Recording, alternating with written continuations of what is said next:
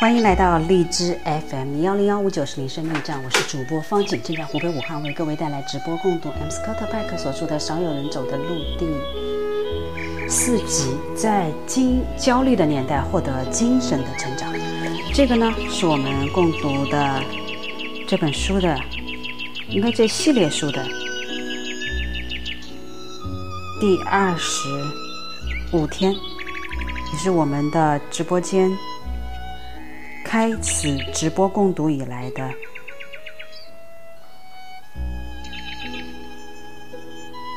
第一百三十二天，各位，你准备好了吗？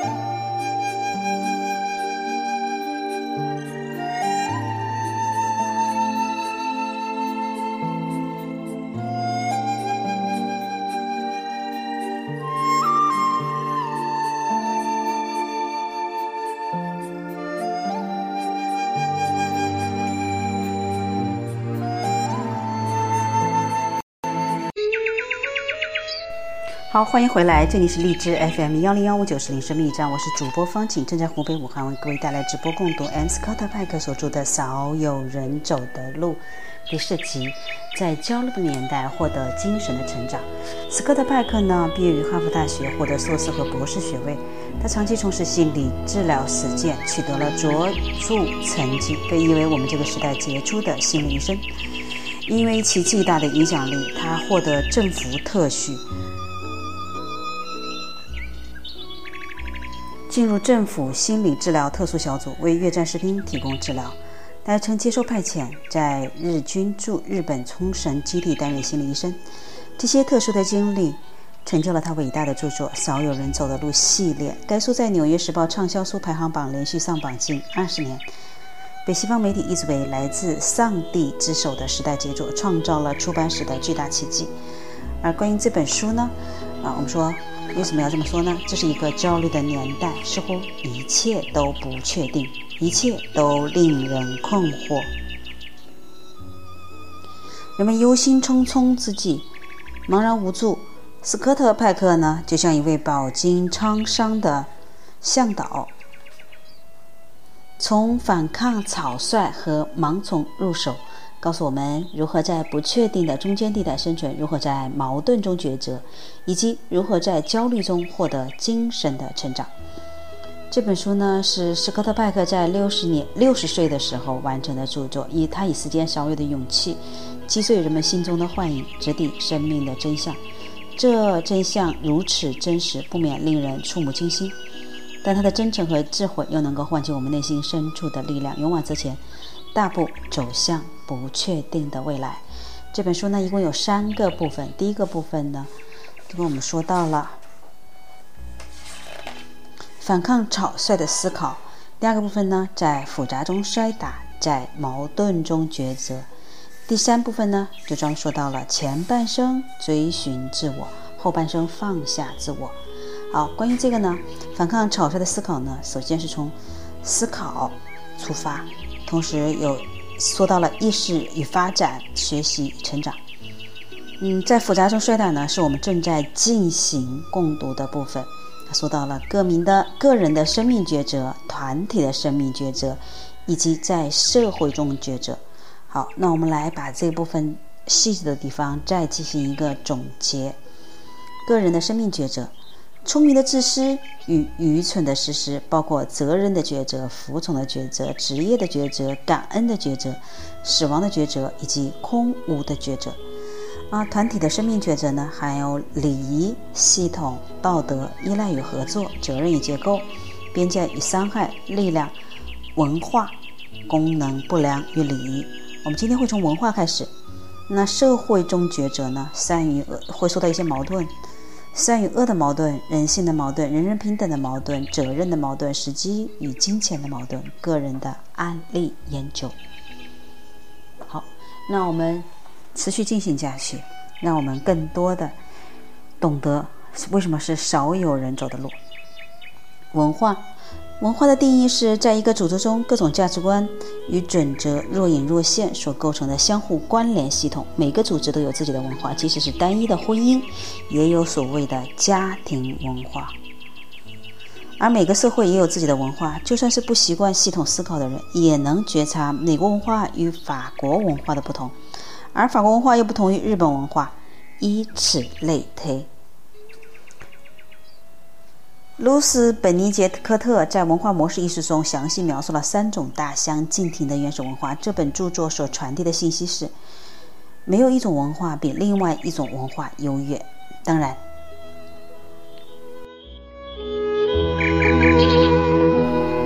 虽然当一种文化的成员进入另一种文化时候，必然会感到困惑，但这三种文化似乎都运作良好。本杰尼科特著作开创了文化相对论的先河。其中的主要观念是：当某种文化被视为善良时，另一种文化可能会被当成邪恶。换言之，文化是相对的，我们不能对任何文化下评判，除非我们身处于那个文化之中。文化文化相对论的观念扩展了我们狭窄的心智。我记得很清楚，十九岁时，我与一群美国人乘坐游轮到意大利的那不勒斯。晚上十一点时，我们一伙人沿着美丽的那不勒斯港口街道散步，路上有许多在。那不勒斯的人在闲逛，大人抱着婴儿，还有许多小孩子到处追跑。我的同伴对于一些两岁到十二岁的孩子大惊小怪。天哪，这个时候他们应该上床睡觉。他们叫道：“这些意大利人怎么回事？晚上的十一点还不让孩子睡觉，这样对孩子非常不好。”我的同伴所忽略的是，在意大利文化中，午睡是非常重要的生活习惯，至少在四十年前是如此。不管大人小孩，所有人下午两点到五点都会去睡午觉，店铺会关门，直到傍晚五六点再重新开张，通常到九点才吃晚餐，所以孩子们不会被剥夺睡眠或虐待。如果同样的文同伴，如果我的同伴了解了文化相对论的观念，他们就不会犯下那种自大的评判，那也是当今许多美国游客的通病。但是有时不下评判也是不正确的。我曾经与莉莉到印度旅游，去印度旅游的美国人似乎可以分为两种：一种回国后会对印度的美丽赞不绝口，另一种会感到惊恐。我们就属于后者。我们的惊恐不仅是印度的贫穷与脏乱，还有令人难以置信的低效率。在十一天的旅程中，我们时常可以看到可以轻易做好的事情却被草率马虎的处理。我们深感，虽然容忍是一种美德。但是容忍也会成为一种过度的放纵。印度似乎充满了容忍所带来的罪过。我们看到印度人麻木的忍受我们所无法忍受的懒散和无能。好，我们休息一会儿，音乐之后，我们今天带来一首新歌。一休息以后，给各位音乐之后再。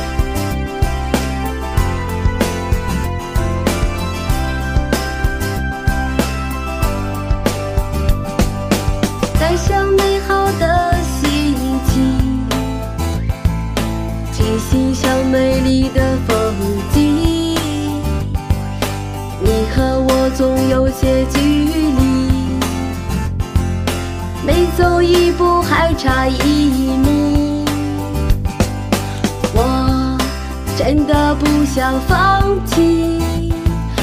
不知道你现在哪里？你说过距离产生美，你永远把我放心里。你走了，只留下回忆。如今我不知道哪里去。我是真的不想放弃。希望你跟进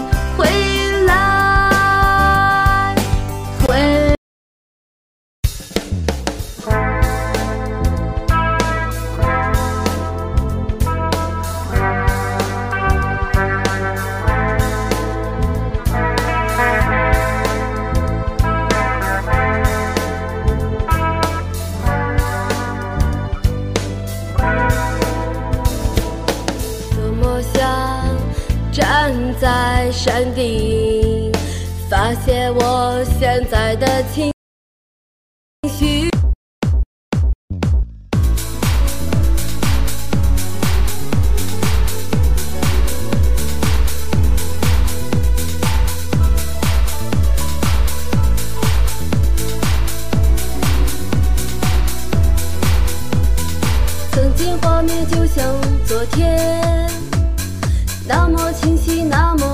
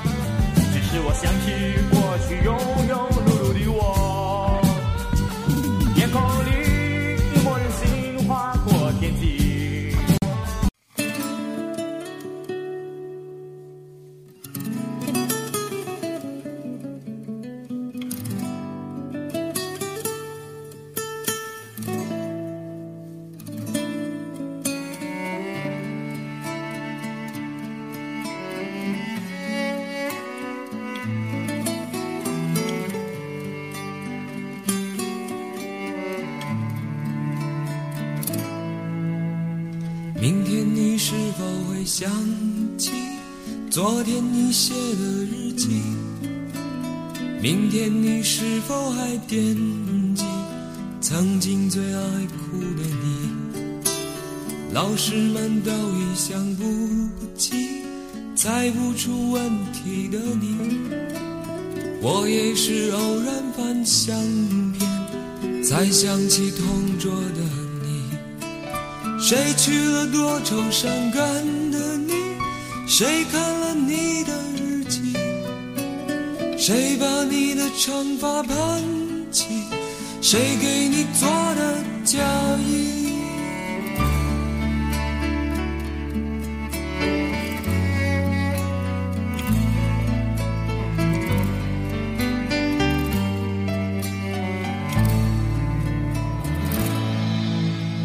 你从前总是很小心，借半块橡皮。你也曾无意中说起，喜欢和我在一起。那时候天总是很蓝，日子总过得太慢。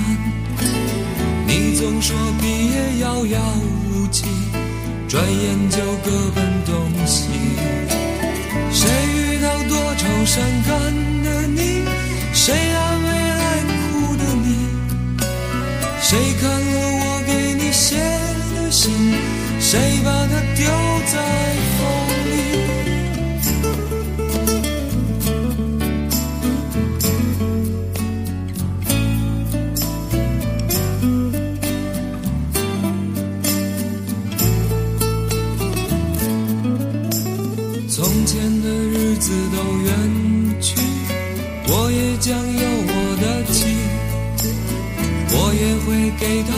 相片，给她讲同桌的你。谁去了多愁善感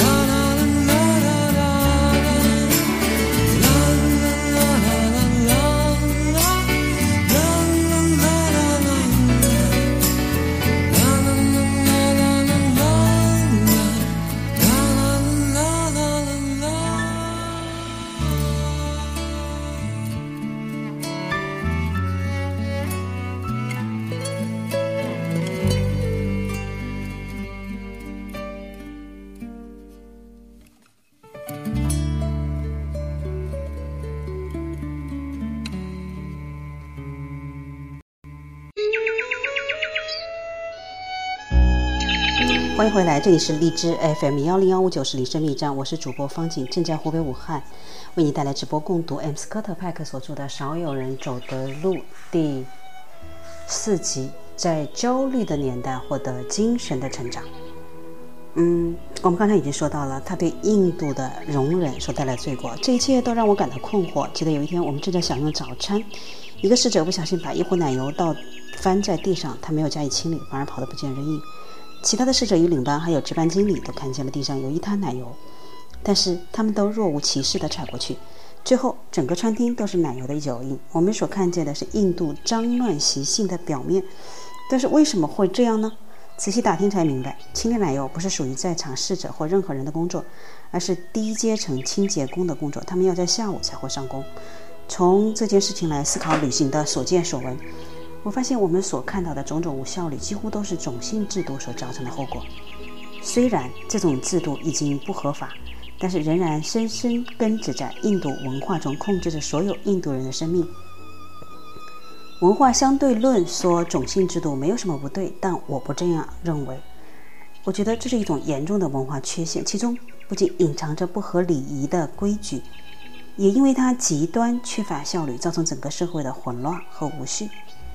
美国文化也不是无懈可击，虽然没有像种姓制度那么严问严重，但在这个国家，在文化上也有好几十个重大的缺点。例如，允不允许民众拥有枪支，就引用了激烈的争论。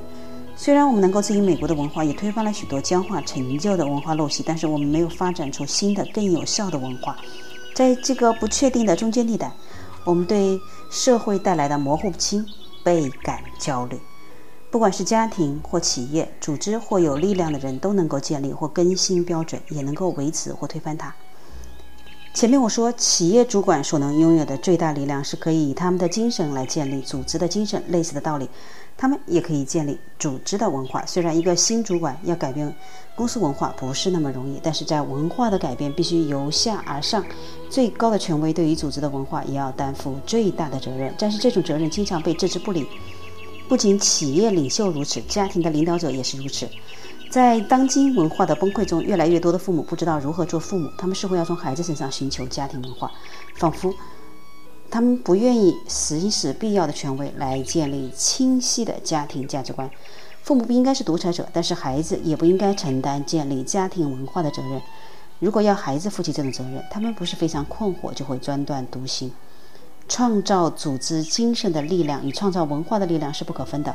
到最后，组织精神所表现出来的就是组织文化。好，我们一会儿说来功能不良与礼仪。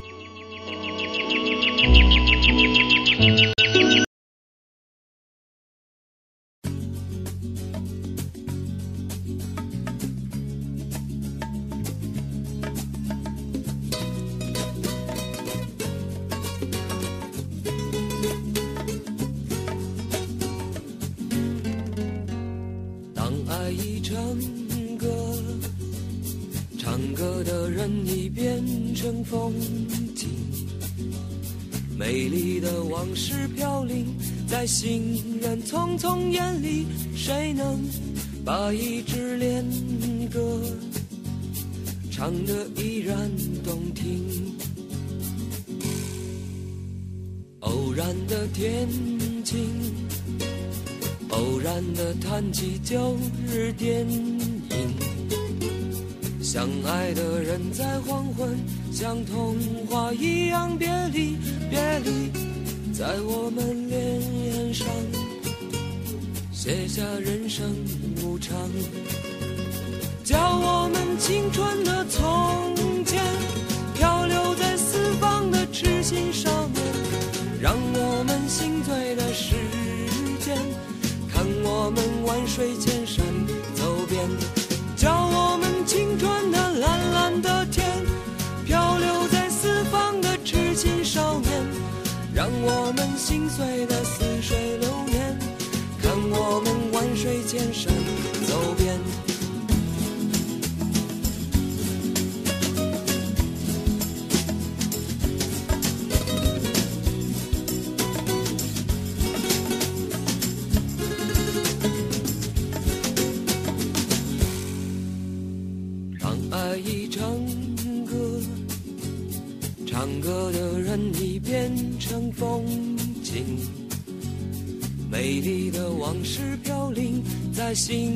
匆匆眼里，谁能把一支恋恋歌唱得依然动听？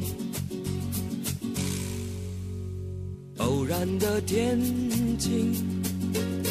偶然的谈起旧日电影，相爱的人在黄昏，像童话一样别离，别离，在我们脸上写下人生无常，教我们青春的从前漂流在四方的痴心少年，让我们心碎的时间。让我们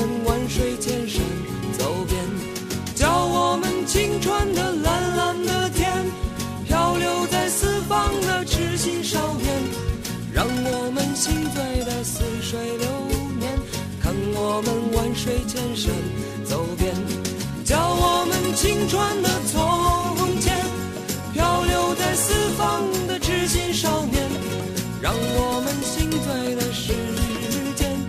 看我们万水千山走遍，叫我们青春的蓝蓝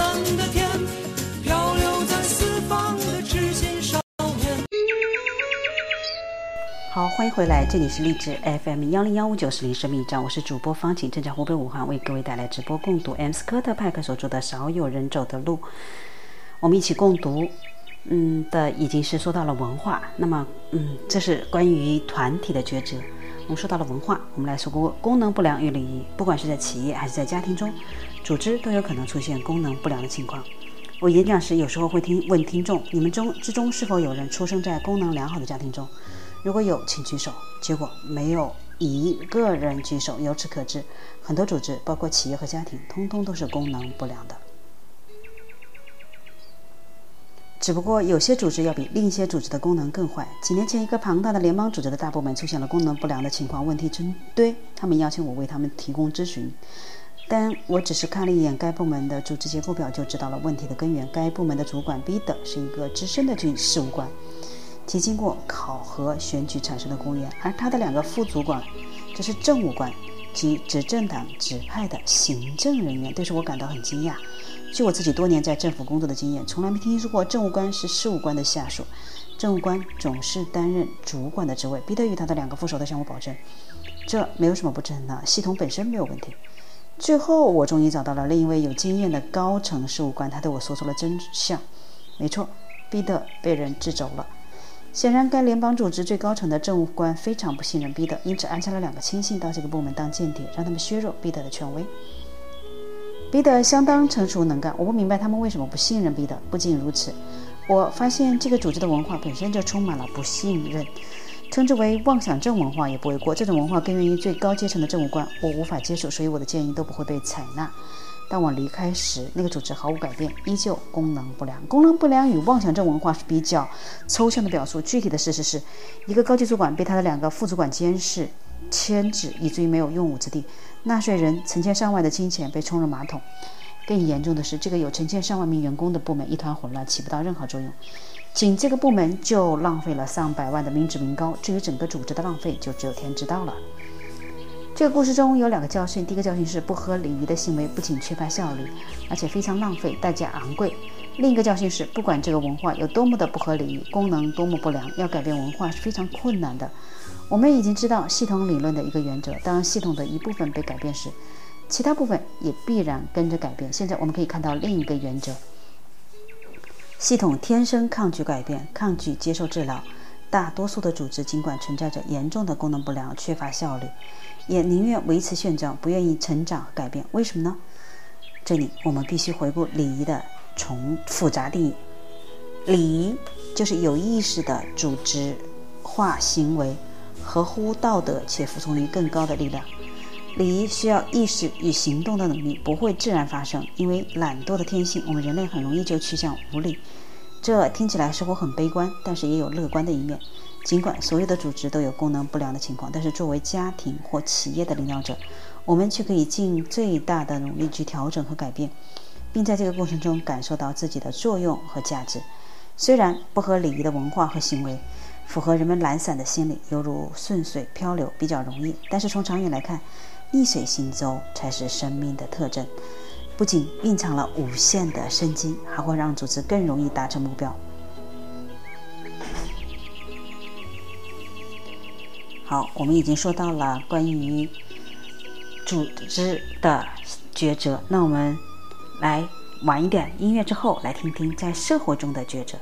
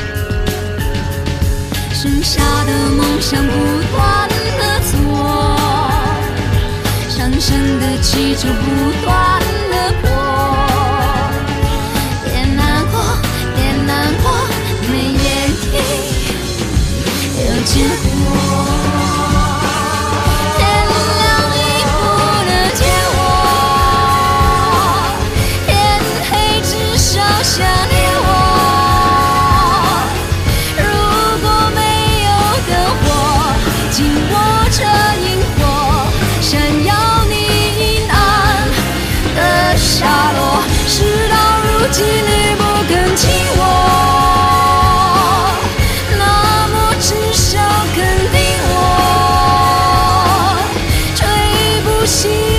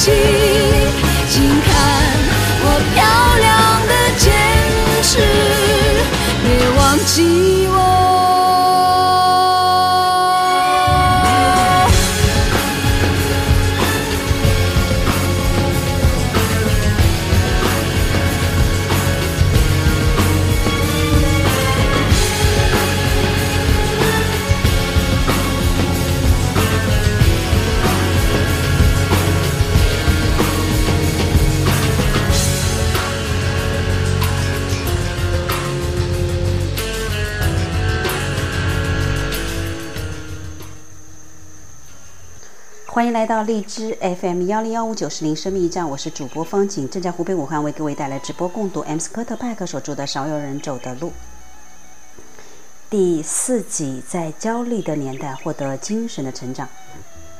我们在这个共读的是这部分的第二部分，在复杂中摔打，在矛盾中抉择。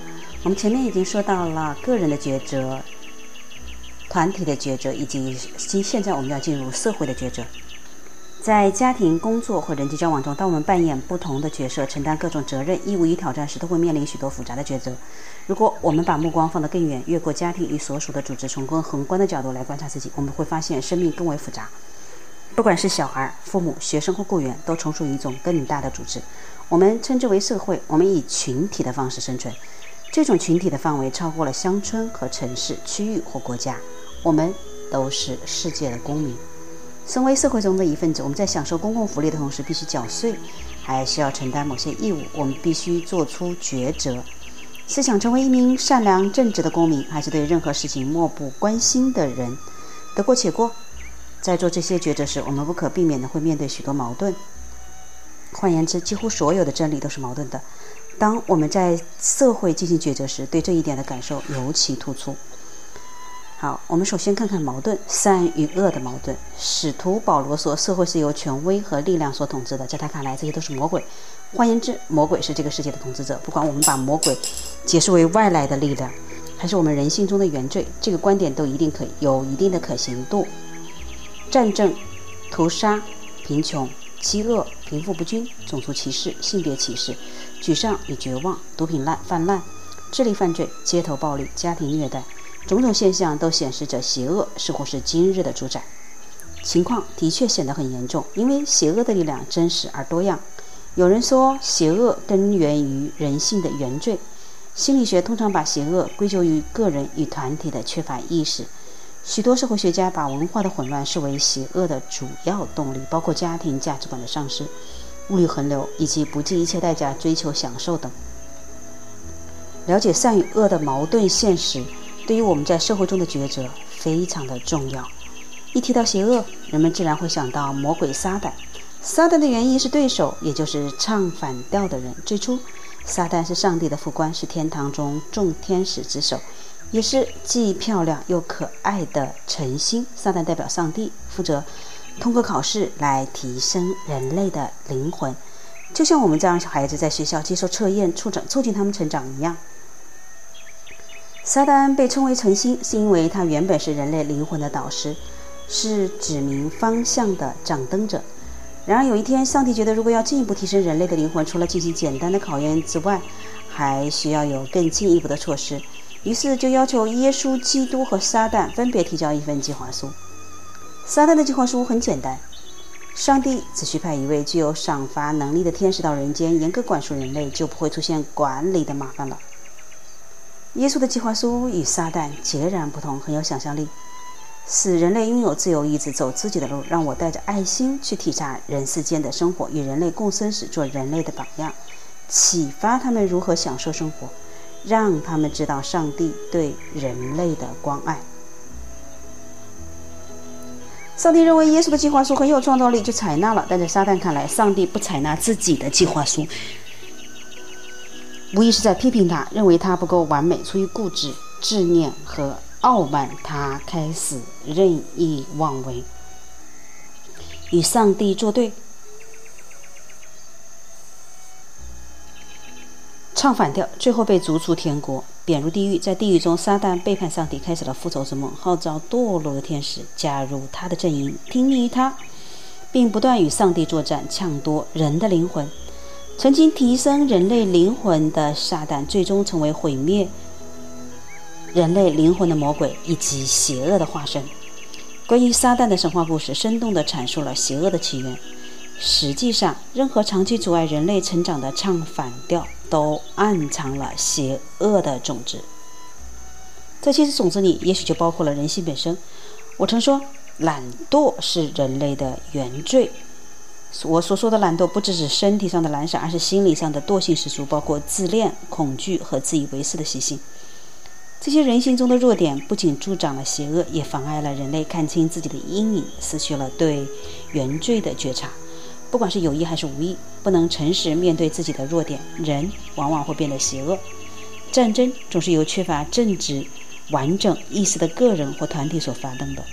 我曾引用越南美莱村屠杀事件，说明当意识与狼心薄弱时，邪恶是如何在制度与团体中发生作用的。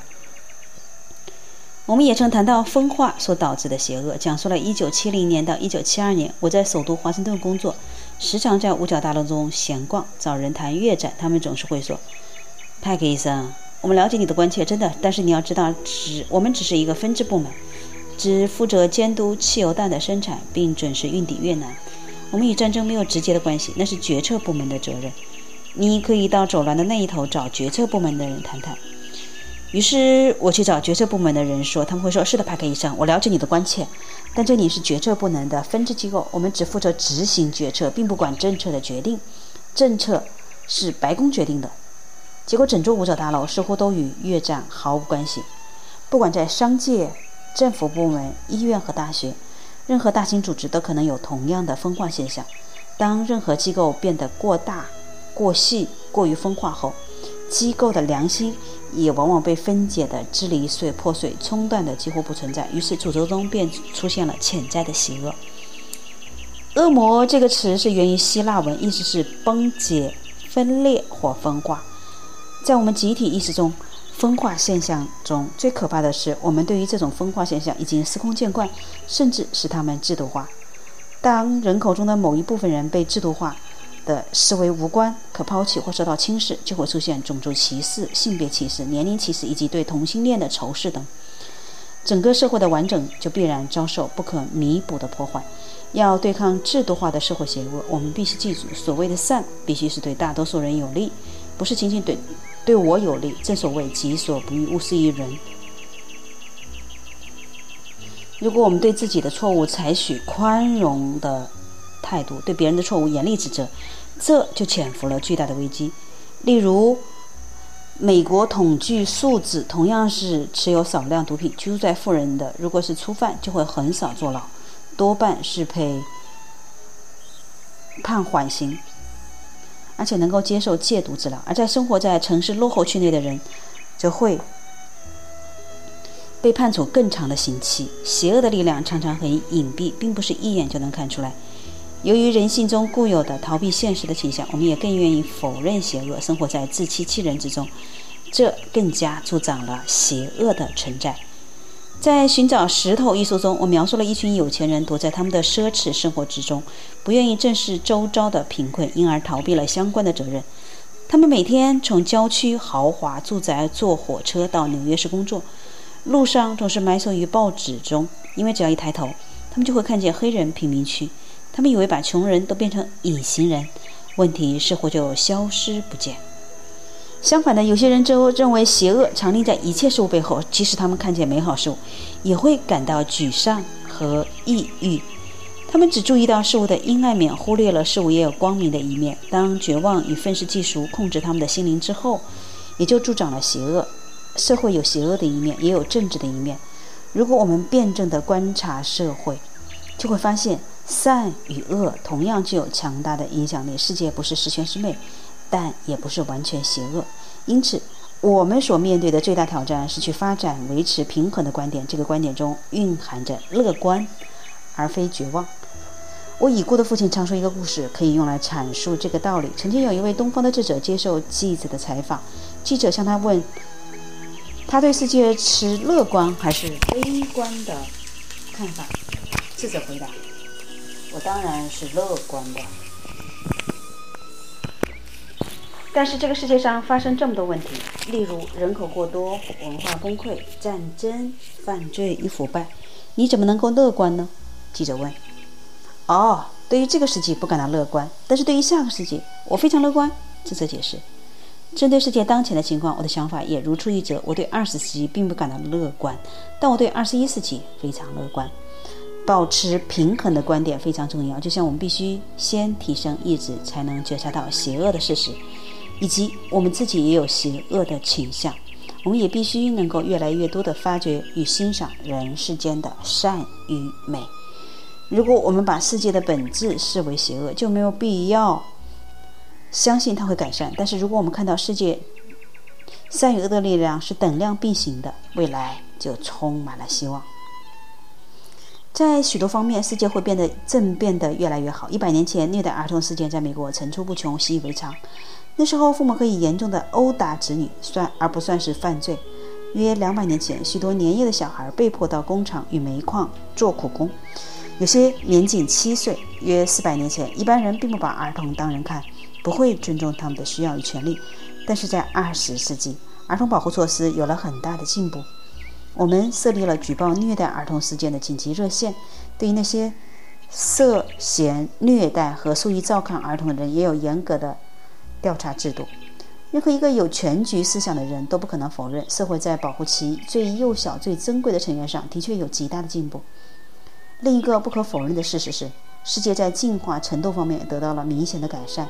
以人权问题为例，各国政府都受到定期的监视，以观察他们对待人民的方式。有些国家因为违反了人权，因而受到经济上的制裁，例如。曾经实行种族隔离政策的南非，在过去数世纪中根本没有所谓的战争犯罪这个词汇。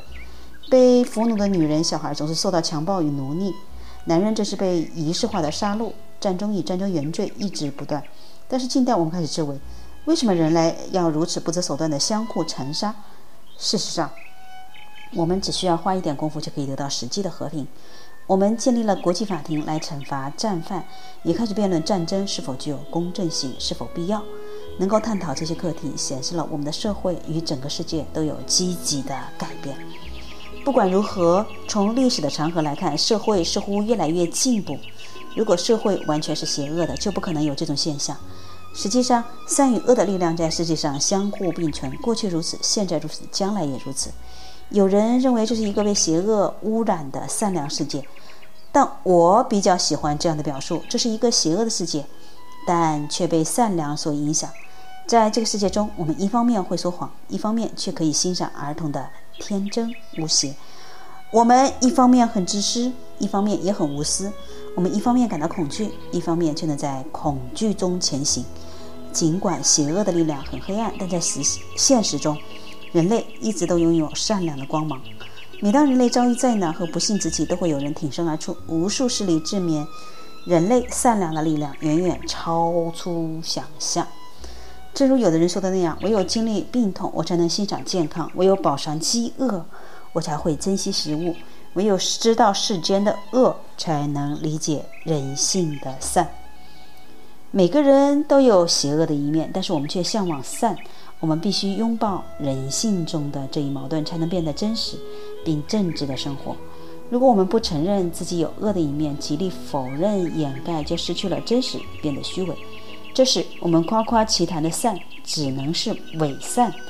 伪善放大了我们心中的恶，压抑了人性中的善，这也是如今贪污、腐败、暴力和凶杀的根源。托马斯·潘恩在《理想时代》中说：“为了人类的幸福，一个人在思想上必须对自己的保持忠诚。所谓不忠诚，不在于相信或不相信，而在于口称相信自己实在不相信的东西。正直并不意味着尽善尽美，而是完整。正直的人是真实的人，也是完整的人。他们能同时接纳自己人心中的恶与善。只注意到人心中的恶，会让我们变得悲观偏激。”而只看到人性中的善，只会让我们变得幼稚肤浅，这些都不是正直的表现。正直的人会加以整合，努力激发心中善良的力量，在觉察邪恶的基础上，尽量压缩其存在的空间。实际上，邪恶横行的时候，往往是我们对它失去觉察的力的时候，也是我们熟视无睹的时候。美国哲学家。埃德蒙·伯克说：“如果邪恶最后取得了胜利，那一定是因为好人都在袖手旁观。”啊，我觉得他有几段话是很值得大家反复来琢磨的。只注意到人性中的恶，会让我们变得悲观偏激；而看不到人性中的善，就会只看到人性中的善，就会让我们变得肤幼稚、肤浅。这都不是正直的表现。好，正直的人是真实的人，也是完整的人。他能同时接纳自己人性中的恶与善。各位，你 get 到了吗？好，我们休息一下。呃，这里是荔枝 FM 幺零幺五九四零声密站，我是主播方晴，正在湖北武汉为各位带来直播共读。汉斯科特派克所著的《少有人走的路》第四集，在焦虑的年代获得精神的成长。呃，我今天看到了我的那个直播间转出去的都是说做线上心理咨询，呃，但是我看到大部分人是不太可能在大庭广众之下来做这个的，所以我们一起来共读书，让我们的心在疫情当下，在生活当下都能因为读书而变得更加的安定，好吗？好，我们休息一会儿，音乐之后回来，我们继续，我们看看人性中的矛盾是什么。刚才我们已经读过了善与恶的矛盾，我们来看看人性中的矛盾是什么。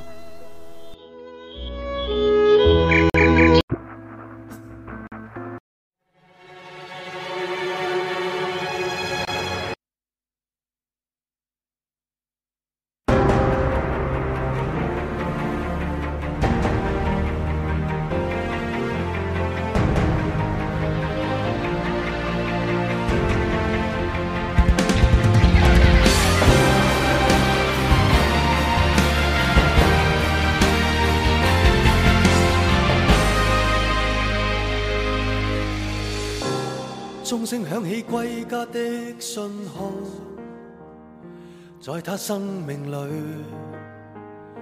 仿佛带点唏嘘。黑色肌肤给他的意义，是一生奉献，肤色斗争中，年月把拥有变做失。疲倦的双眼带着期望，今天只有残留的躯壳，迎接光辉岁月，风雨中抱紧自由。一生经过彷徨的挣扎，自信可改变未来。问谁又能做到？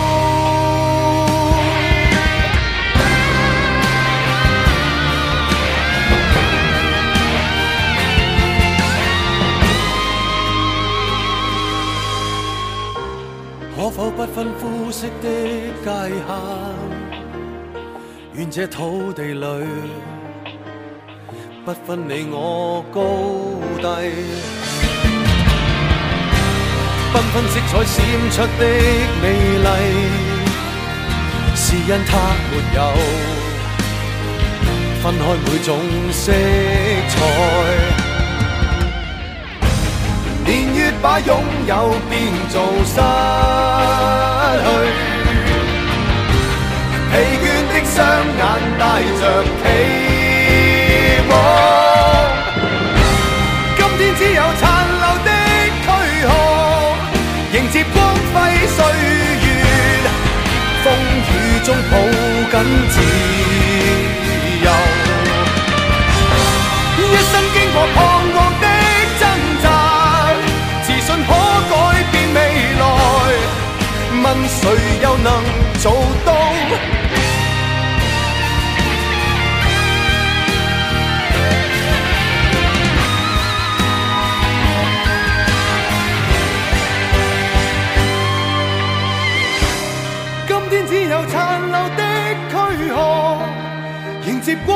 岁月，风雨中抱紧自由。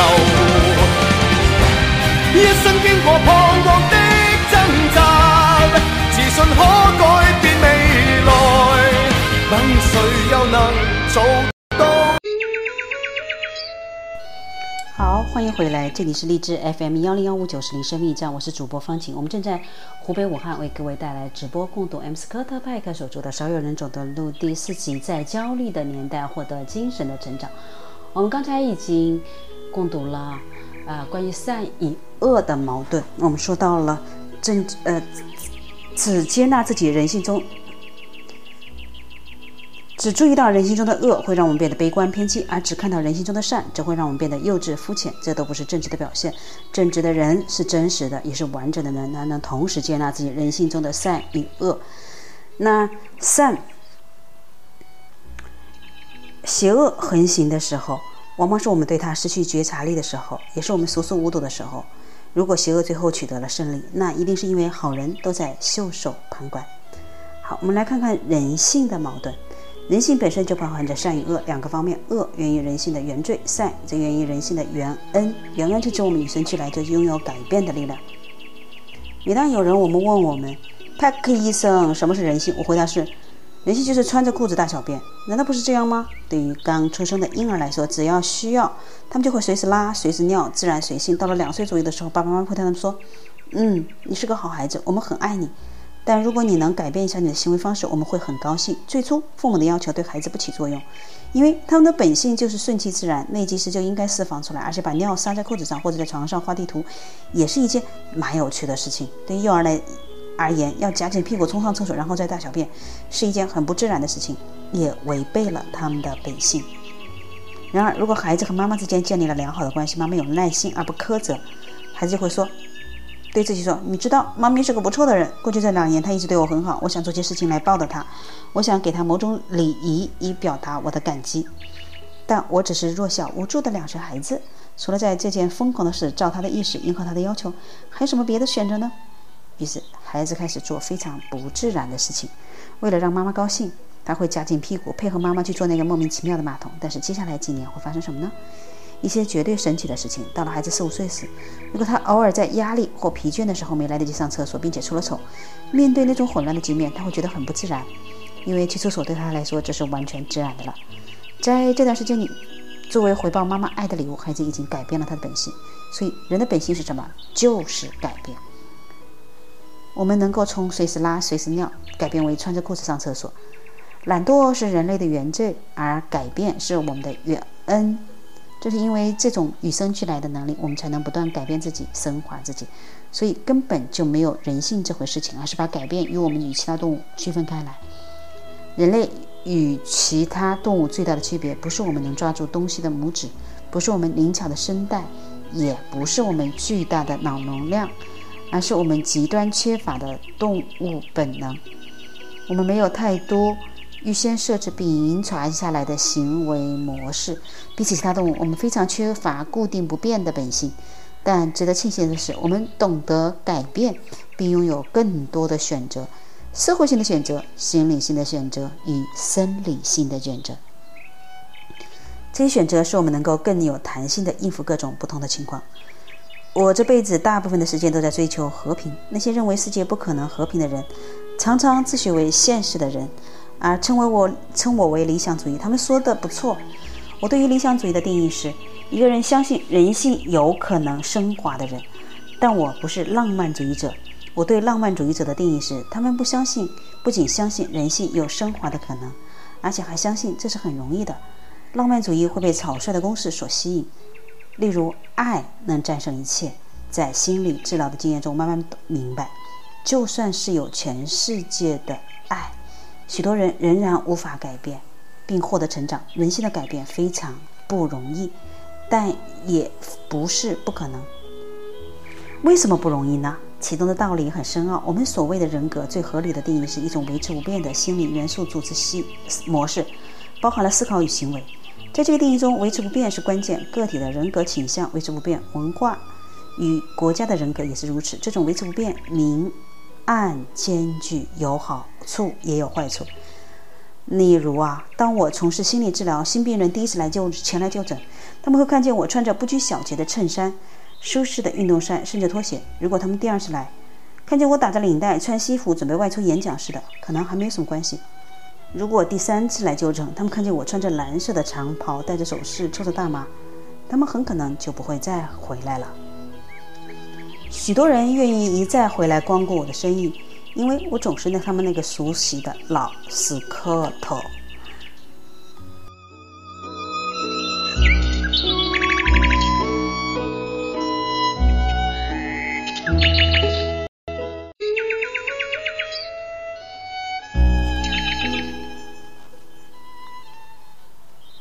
我的人格维持不变，让他们知道如何自处。我的人格需要一定程度的维持不变，才能成为一个值得信赖的人。然而呢，维持不变也有黑暗的一面，也就是心理医生所谓的抗拒改变。不管是个人还是国家的人格，都天生抗拒改变。改变意味着威胁，即使朝着好的方向改变。大多数病人前来接受心理治疗是为了获得改变，但是从治疗一开始，他们就表现得像是一点儿也不想改变，他们会顽抗到底。治愈意味着打碎旧的自我，获得一个崭新的自我，但这个改变的过程是痛苦的。正如谚语所说：“真理会使你自由，但是首先它会把你气得半死。”由于人性中的懒惰，我们会抗拒改变。但是，身为人类的荣耀，我们具有改变的意愿和力量。改变是不容易的，但我们却可以做到。我相信，由于我们的懒惰、恐惧与自恋。是我们天生抗拒改变，这就是所谓的原罪。同时，人类最明显的特征就是能够自愿改变。我们拥有原恩，我们拥有自由意志，我们可以选择屈服于原罪，抗拒改变，停滞甚至败坏。我们也可以选择改变自己，甚至推动社会带来改变、转变。如果人无法改变，那么社会的车轮就不会滚滚向前。但是，维持不变的惰性和改变的动力之间始终是一对矛盾。古埃及哲学家。奥勒珍总结道：“善良意味着进步，以此类推，邪恶就是拒绝改变。”好的，我们这里不断的说到改变，可以说，呃，在第二集、第三集里面，圣人欢迎改变，而大恶之人拒绝改变。不知道各位你对此有什么样的看法呢？欢迎添加我们的荔枝 FM 幺零幺五九四零生命站，我们一起共同交流和探讨。如何来让我们自己变得真正拥有改变的力量？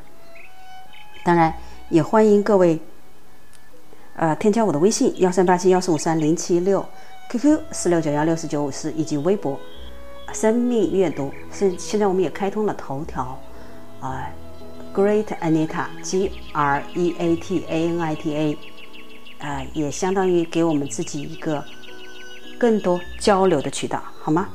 欢迎您。我们明天中午再见。Música